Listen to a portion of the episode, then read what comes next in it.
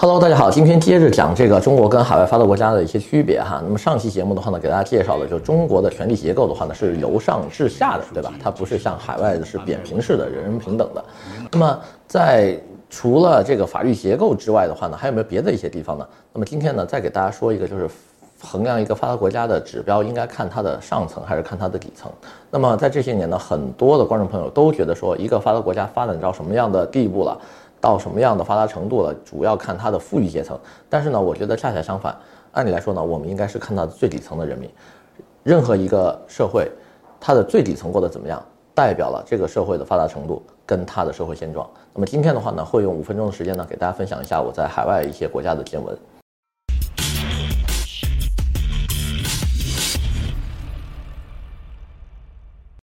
OK，那么今天先给大家说一下，就是我曾经留学的一个经历哈，特别有意思。就是零五年呢，刚刚去加拿大的时候，发现一个非常有意思的现象啊。当时我们那个城市非常小，只有二十九万人啊。当时是加拿大首都渥太华，那时候还没有到多伦多。到这个小镇的第一个感觉就是，为什么加拿大残疾人这么多啊？每天上学、放学、购物的路上，你都会发现有非常多的这个。呃，拄着这个这个这个助力器啊，跟这个轮椅的这些个呃电动小轮椅嘛，跟霍金那个一样的那种的啊，加拿大人非常多啊，就几乎你每天总能在某个地方碰到一个，就算大街上碰不着，学校里面也会有。不知道大家在北美生活的有没有这样的感觉？我相信很多留学生朋友应该会有这样的感觉。那么后来我就在想说，为什么这个国家残疾人这么多呢？回头呢一查数据，发现哦，原来不是他多，中国也有很多的残疾人。但是你会发现，在中国北上广深，你每天上班下班，你一天能遇到几个残疾人？很多时候你一周可能都碰不到一个。然后我就在想，那中国的这些残疾人呢，弱势群体去哪里了呢？结果发现他们不敢出门，几乎是被社会遗忘的一族。除了这些身体残疾的，那还有一些，比如说有智力障碍啊。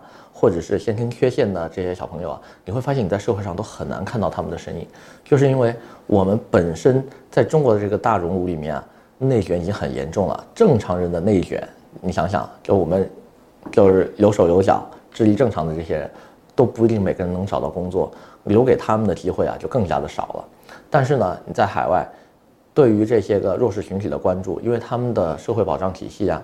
他们的这个福利的架构啊，他们的这些个每年福利方面发放的这些拨款，占财政比例那是非常大的一个数字。所以你会发现，比如说在北美，任何的一个公交车啊，公共交通系统一定会有一个就是那个升降板啊，是帮助这些拄轮椅的人把他的轮椅弄上车的。那么同时的话呢，在海外导盲犬也是什么地方都可以进的，并且的话呢，大家都啊非常的。去包容啊，比如说地铁啊，或者是商场啊这些地方的话，你贴个导盲犬，一定是没有人去阻拦你的。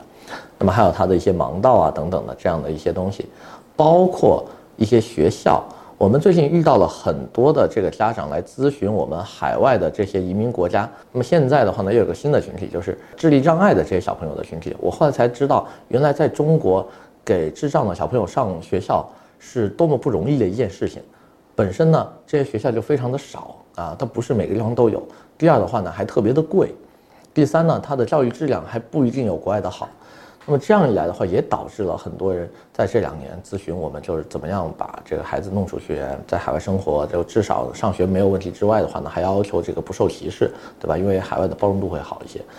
那么等等这些都让我看到了，其实中国在对于社会底层的关注上面，是真的没有啊那么的全面，或者能覆盖那么好。当然呢，这个不是抨击现在的这个政府啊，因为确实忙不过来，对吧？咱们现在已经这个经济这块，咱们先搞好再说。但是呢，这些东西的话呢，呃，也是成为了很多人移民的理由，包括聋哑人的律师。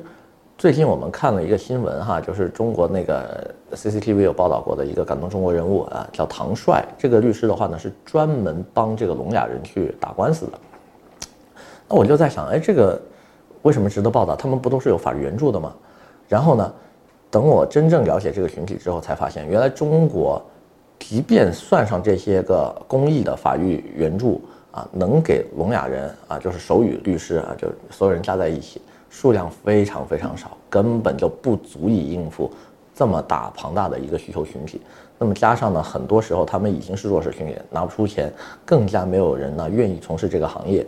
那么再加上国家的补助一旦不够的话呢，那这个群体他他从业人员就会迅速的减少嘛，因为你在某个方面你给的东西不够，社会也给不够，那他就不愿意从事这个东西。所以呢，这些东西都让我发现，其实很多时候我们不是应该关注最顶层的东西，而是往下看，看看一些我们关注不到的群体。在中国有非常大的这个群体是被我们遗忘掉的。比如说，过去我们有这个啊“盲字三部曲”的电影哈，《盲山》《盲井》《盲道》啊，大家可以回去看一看。包括在国内禁播的这个《十七岁的单车》，对吧？王小帅导的，啊，高圆圆主演的哈，还是他出道时候的电影啊，这些都在国内现在已经看不到了。为什么呢？描写的都是这个社会边缘型的这些人物啊，农村题材，包括引入尘烟，对吧？大家现在也看不到了。那么这些其实才是我们真正要关注的。